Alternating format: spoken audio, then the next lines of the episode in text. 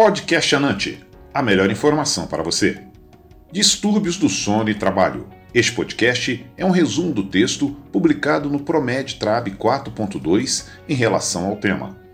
Os transtornos associados ao sono foram sistematizados pela Classificação Internacional de Distúrbios do Sono, elaborado pela Academia Americana de Medicina do Sono, em sete categorias: insônia, distúrbios respiratórios do sono, parassonias ou distúrbios de comportamento relacionados ao sono, hipersonias ou sonolência excessiva, distúrbios de ritmo circadiano, distúrbios de movimentos relacionados ao sono, outros distúrbios.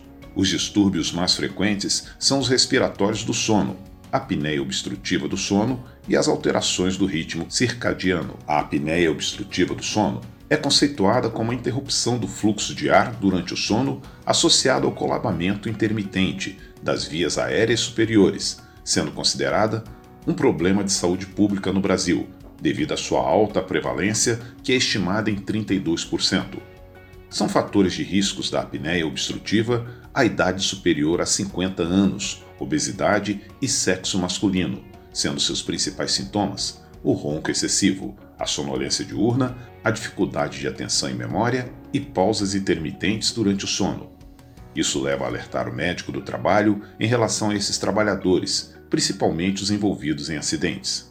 A escala de sonolência de Epworth é um instrumento realizado para determinar o grau de sonolência diurna em adultos, sendo preenchida pelo próprio paciente e, no final, obtém-se a probabilidade de adormecer em oito situações envolvendo atividades cotidianas.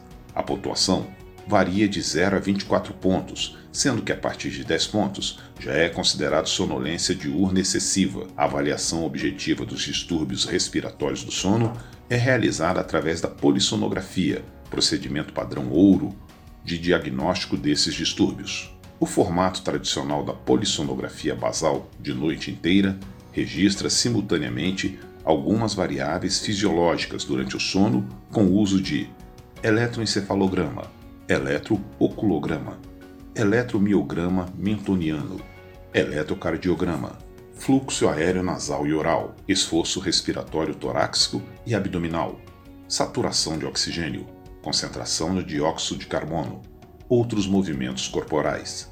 Usa-se diversos eletrodos e sensores colocados no paciente que registram as alterações durante toda a noite para posterior interpretação.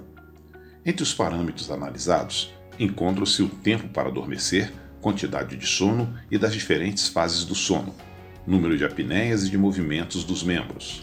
Atualmente, existem outros métodos de realização de polissonografia com formatos simplificados que podem ser realizados no domicílio do trabalhador. A actigrafia é um método validado, objetivo e não invasivo, pouco oneroso de estimar o padrão do sono e vigília ao longo de vários dias. É um dispositivo semelhante a um relógio, usado no pulso não dominante do paciente, dotado de acelerômetro, que mede frequência, intensidade e duração de movimentos ao longo de vários dias, podendo estimar o nível de exposição do paciente à luz ambiental.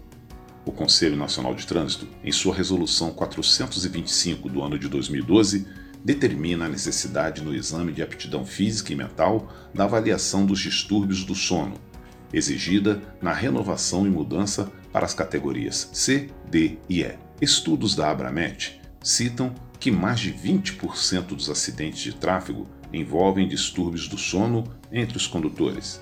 Os distúrbios do sono por alterações do ritmo circadiano relacionados aos trabalhos noturnos e em turnos são condições igualmente frequentes, o que causa impacto significativo nos padrões de sono com ocorrência da privação desse estado orgânico.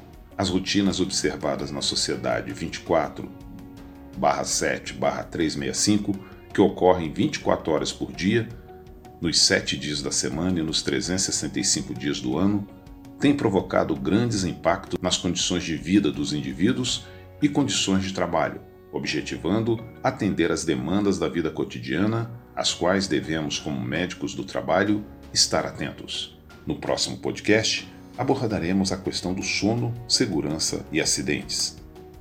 Fonte: Distúrbios do Sono e Trabalho. Carlos Fernando Sá Santana e Maria Laura Nogueira Pires. Promete Trabe volume 4.2. Podcast Anante. A melhor informação para você.